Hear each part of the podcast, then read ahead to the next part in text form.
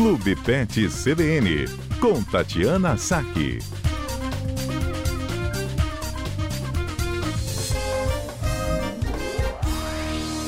Doutora Tatiana Saque hoje comenta a opção de alguns casais de não ter filhos, mas ter um cachorrinho, um gatinho, um animal doméstico. Por bichinho parece bom, né, doutora? Porque ele vai ter atenção quase exclusiva ali dos casais. Ou não é bem assim? Boa tarde, doutora. Boa tarde, Mário. Boa tarde, ouvintes da CBN. É, tem sido cada vez mais comum, assim, as, é, é, sabe como é chamada a, a família que compõe humanos e animais? Não. Família multiespécie. Multiespécie? Já, é, já, já existe nome para isso, doutor? Já existe um nome para isso. O nome é família multiespécie. Então uhum. é a uhum. família é, é composta pelo núcleo dos humanos e pelo núcleo dos animais, né? Que pode ser um, dois, três, aí vai depender é, da disposição de cada, de cada família aí, em quantos pets que a, que a família quer ter. Mas já existe, um, já existe uma denominação para isso. e aí. Ah. E aí a gente percebe também que tem sido cada vez mais comum os casais que optam em não ter filhos, né? E querem ter apenas animal de estimação, né? É, então, e muitas vezes eles se consideram, se autoconsideram, são considerados pelos outros os, os famosos pais de pets, uhum. né? É, sem que isso, logicamente, é, seja necessariamente uma substituição, né? Porque nem deve ser uma substituição, você trocar uma coisa pela outra. Mas sim uma escolha pessoal, assim, um estilo, um estilo de vida. Ah, eu decidi que não quero ter filhos, eu vou ser é, mãe ou pai de pet. Que, como eu, por exemplo, eu tenho. Eu sou mãe de sete pets. Você é quatro cães e três gatos, ou o oposto?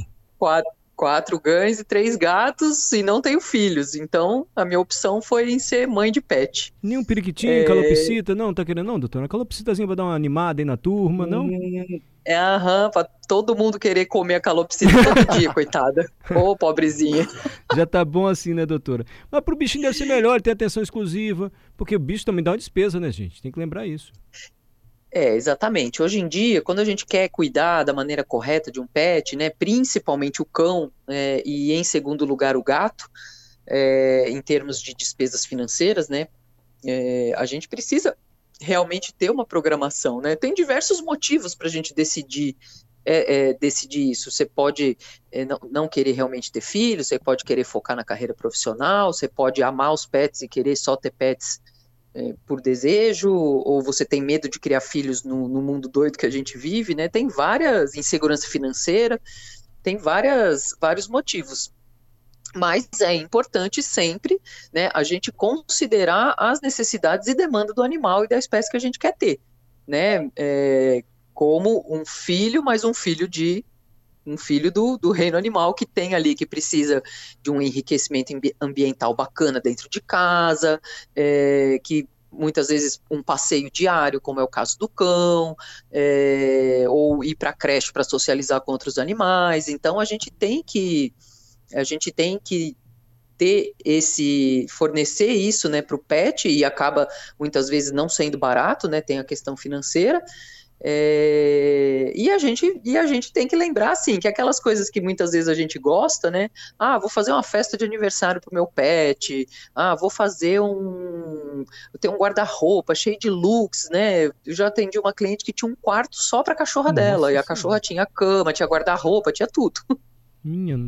Mas é, a gente vai falando pai de pet, mãe de pet, família multiespécie, usando essas expressões, mas você sempre enfatiza o seguinte, gente, não vamos humanizar o bicho não, hein? Animal é animal, gente é gente, não é isso?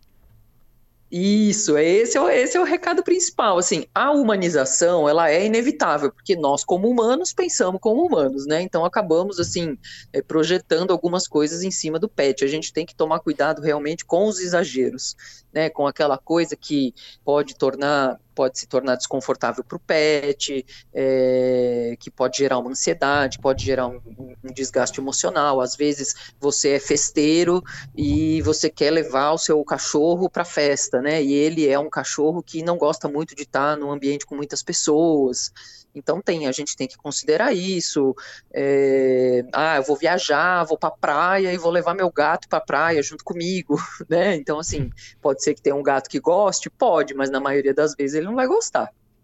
Então a gente tem que sempre tentar encontrar realmente dentro da família multiespécie, esse equilíbrio, né, entre humanos e animais e oferecer para os pets aquilo que é importante para eles. Família multiespécie, vivendo e aprendendo. Obrigado, doutora Tati. Até a semana que vem.